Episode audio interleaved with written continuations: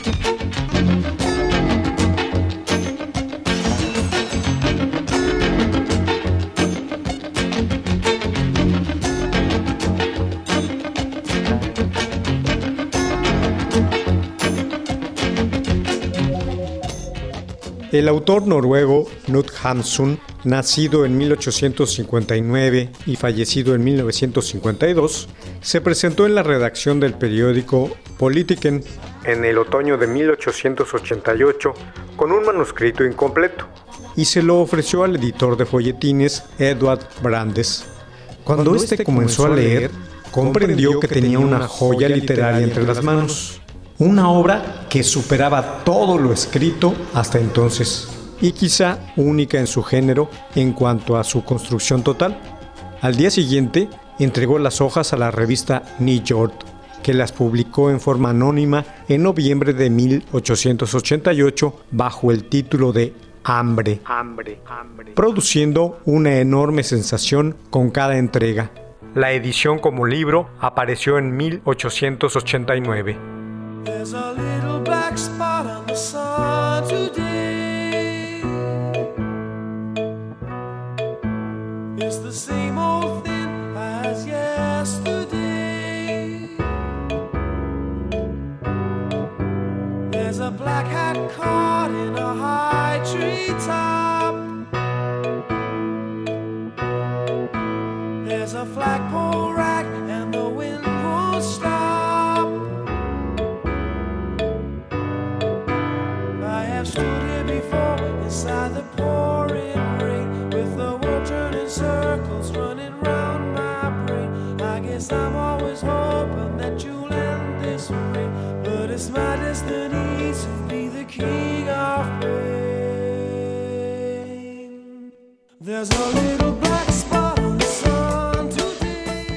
texto que surgió como una tromba para descubrirle al mundo insospechadas rutas para la literatura.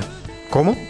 El autor escandinavo le dio voz y grandes monólogos interiores a un hombre camino de la locura, debida al hambre omnipresente que lo atosiga, mitigada solo en contadas situaciones, como cuando consigue que le publiquen algún artículo en un diario.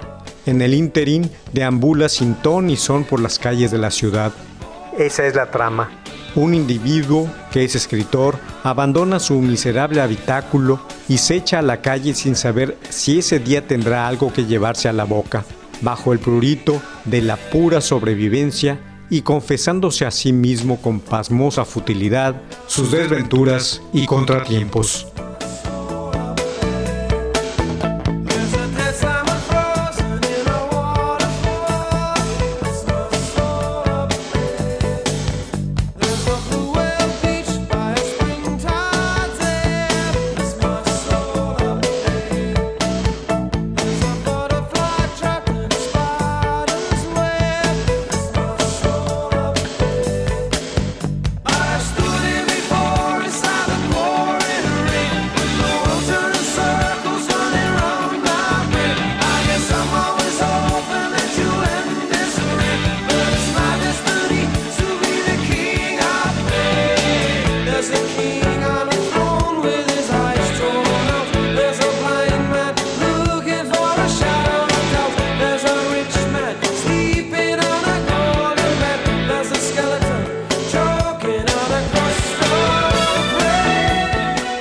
La atmósfera que Hamsun consigue tiene una vibración única, donde las circunstancias terribles que impactan increciendo al lector son paliadas por la levedad de espíritu y sinceridad del protagonista.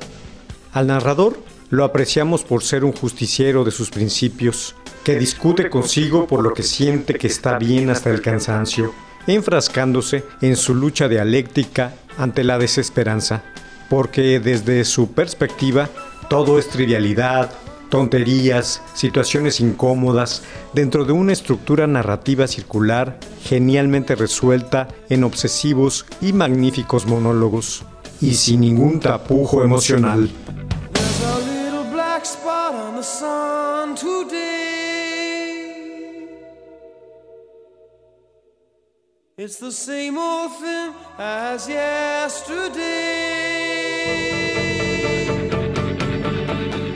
Hambre es, asimismo, un testimonio de la psicofisiología de la conducta humana, o como lo expresaría más tarde el mismo Hamsun, protagonista de la misma.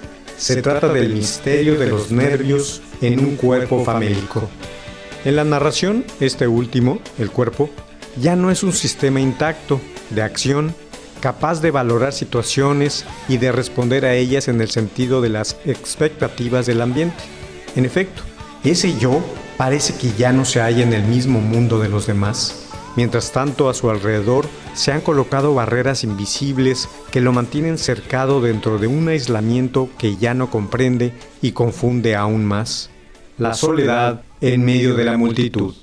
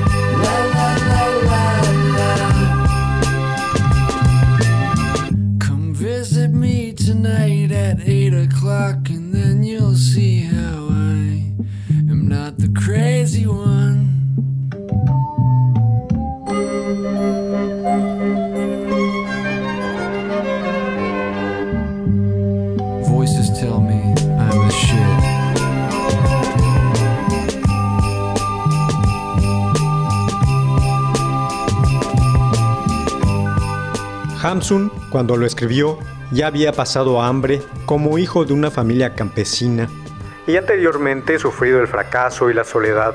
Antes de cumplir la treintena, ya había rodado por el país y laborado como zapatero, vendedor ambulante y pica pedrero, entre otros oficios para ganarse la vida.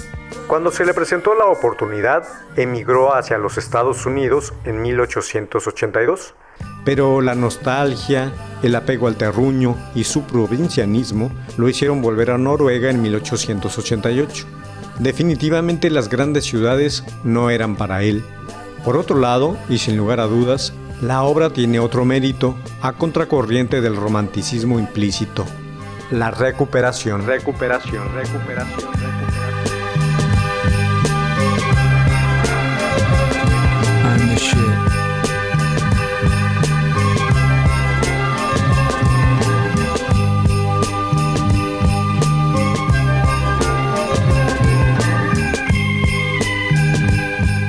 Con la reflexión y contra toda la experiencia desalentadora, le concede a la vida en sí misma una supremacía esencial frente a la muerte, lo que planteó un pensamiento nuevo en la naturaleza del arte, la novela psicológica.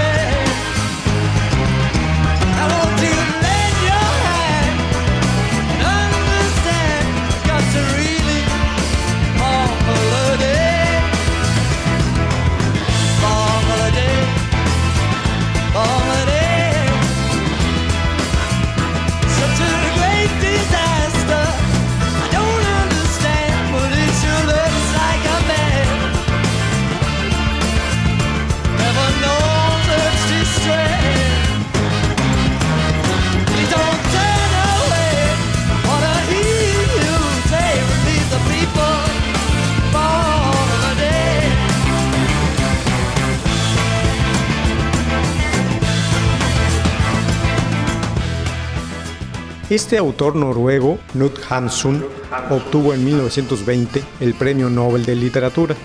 La herencia de verdad profunda que emite esta obra influyó enormemente en escritores tan distintos como Henry Miller, Ernest Hemingway, Franz Kafka, Charles Bukowski o Isaac Bashevis Singer, por mencionar a algunos que lo nombraron entre sus filias más ricas, así como la admiración de otros, Thomas Mann, Juan Rulfo, Paul Auster, que a pesar de sus desbarres políticos, que son otra e infame historia, se mantuvieron intactas.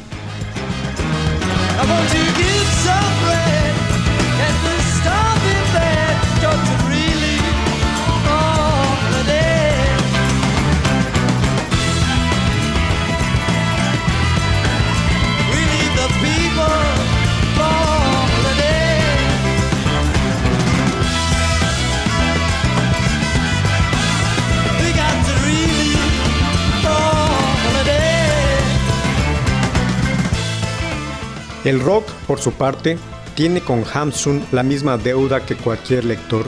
Sin embargo, la cuestión del hambre casi no la ha tratado de manera individual, pero sí lo ha hecho con sus implicaciones colectivas. Y lo viene haciendo desde que Bob Dylan puso a Woody Guthrie como su referencia. El folk retrató con las letras de este cantautor las miserias y penurias de los desposeídos, de los miserables, de los pobres expulsados de la maquinaria del desarrollo, de los marginados por el sueño americano y el capital.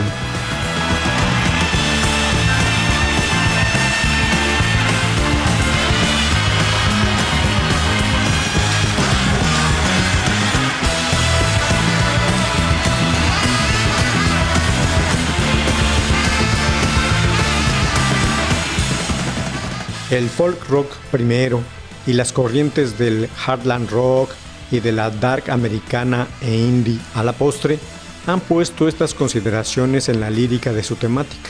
El country y la canción de protesta lo han hecho por su parte. Infinidad de músicos han hablado de la cuestión, desde el ya mencionado Bob Dylan, Bruce Springsteen, Los Lobos, J.J. Cale, Los Klesmatics, Wilco, Anti-Flag, Meat Puppets, Fleet Foxes, Iron and Wine, Bon Iver, Annie DiFranco, Elliot Smith, Billy Bragg y un largo etcétera.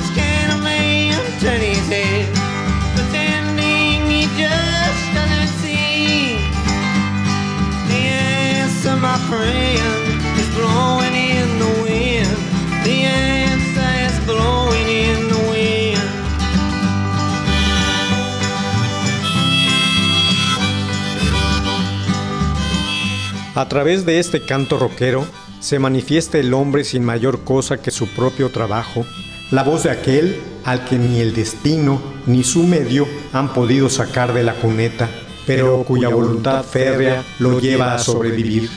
De esta manera, el género ha sabido llegarle a la gente hablándole de sus problemas, de sus esperanzas y de sus luchas. Es la música que primeramente ha elevado al mundo sus cantos por la paz, su compromiso con el otro y de ayuda para el necesitado.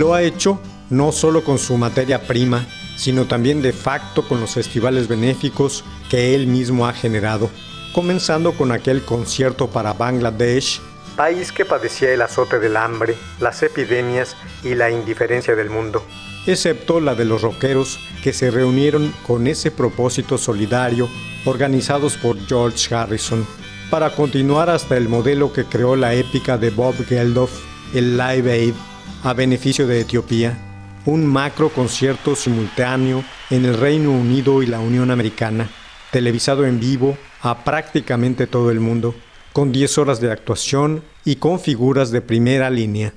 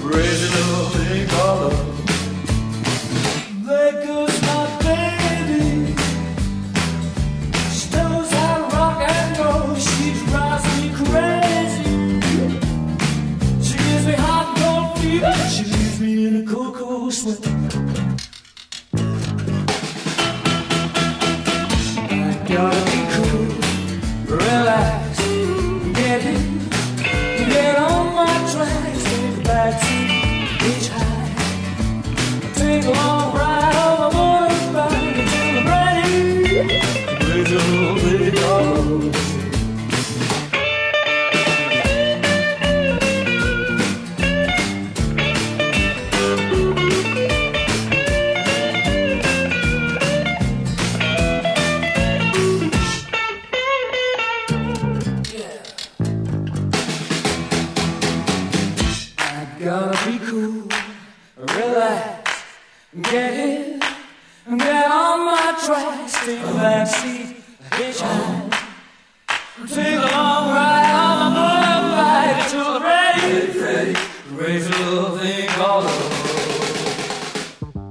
Varios puntos de vista, este concierto, el Live Aid, fue un éxito.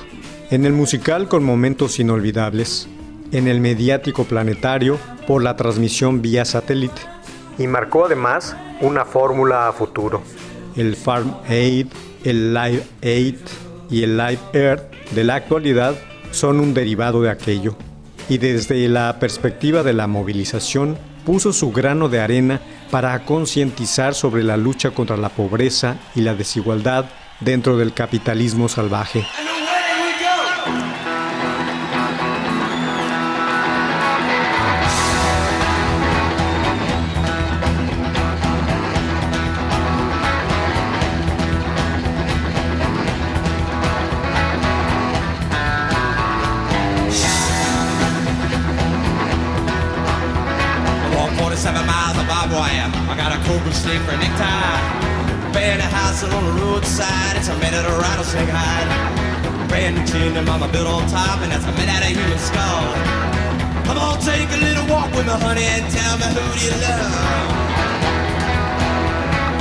Who do you love?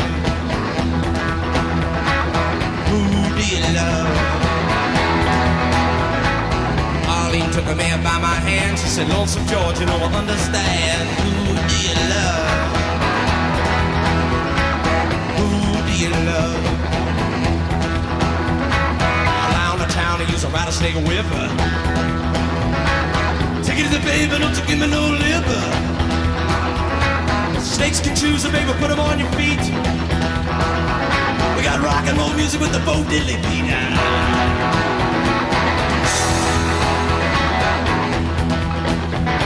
Yeah, who do you love? Who do you love?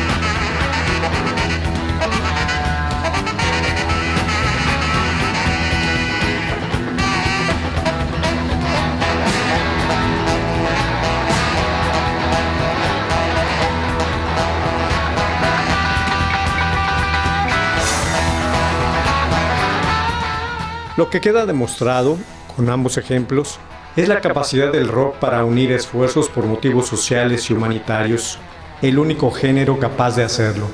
En la cauda quedan aquellos esfuerzos que enseñaron al mundo lo que los individuos y su voluntad son capaces de hacer, lo que un puñado de músicos en plan generoso pueden realizar y finalmente la pública toma de conciencia sobre una realidad lamentable e inadmisible, el hambre. El hambre, el hambre, el.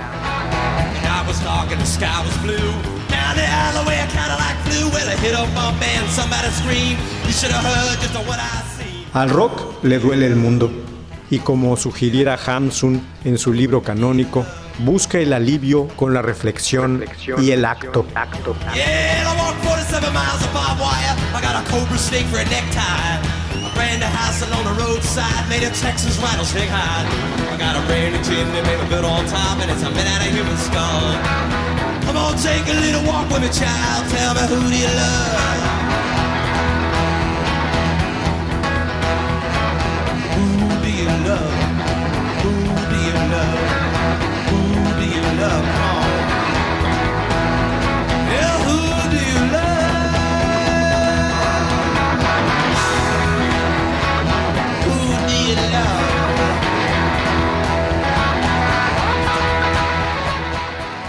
Babel 21, un programa de Sergio Monsalvo.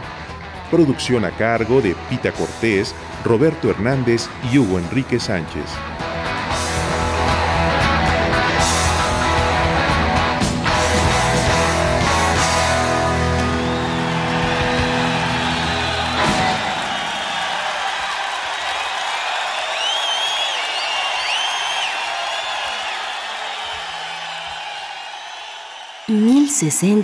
AM, Radio Educación.